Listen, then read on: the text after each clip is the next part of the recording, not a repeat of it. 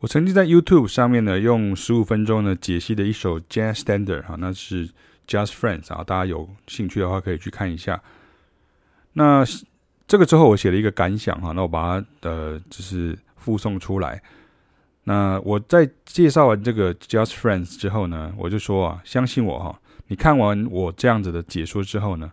还是会有人丢下一句啊，看无啦哈，尤其是在网络上啊。那也会有人呢、啊，觉得有点吃力哈、啊，因为对使用的语言呐、啊、名词不熟啊，就跟突然讲物理化学一样啊。当然也会有人质疑啊，这些曲子在台湾没人知道啊，学这些不实用啊，我们也不熟啊，可以跳过不学吗？我们想玩 fusion 啊，我想自己创作啊之类的哈。啊，另外就是实际上在面对面上课时呢，我的步调会再慢一点啊。要让每班学生跟得上啊，甚至会反复示范讲解啊，当然还要加上学生的操作哈，所以这样子就跟你在网络上直接看一个十五分钟的解析影片是不一样的，因为实际上你还有呃乘以倍数的时间啊，你要要完成刚刚那些，第一个学生要跟上，第二个学生要呃能够理解，然后他能够操作这样哈。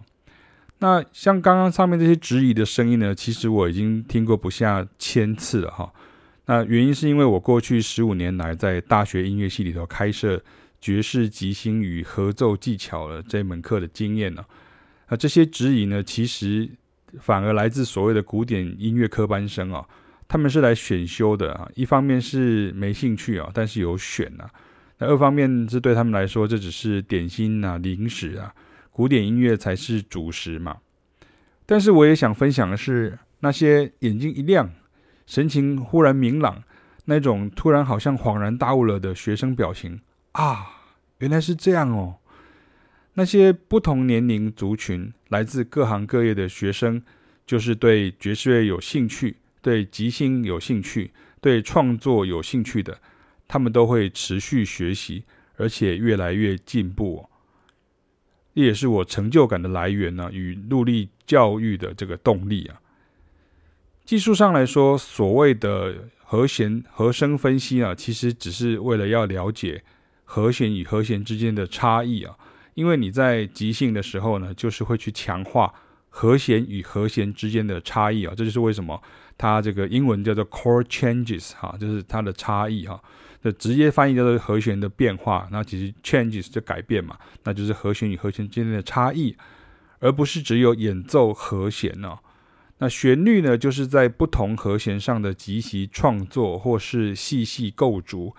这也是爵士乐的精神啊！不要把他们想得很艰涩、很高深啊，好像爵士乐就是专门在整人一样的啊。所以呢，学流行音乐呢，跟学爵士音乐。该做的工作都是一样的，因为接触的是陌生的、新鲜的事物啊，会觉得有点难，是很正常的反应啊，跟打针会有点痛一样啊。而现在，当我遇到新学生想上课时呢，我都会先问他们呢、啊：你真正想学的是什么？如果是想学乐器弹奏、吹奏啊，哈，去自娱于人啊，哈，那么有很多的老师会比我们更适合。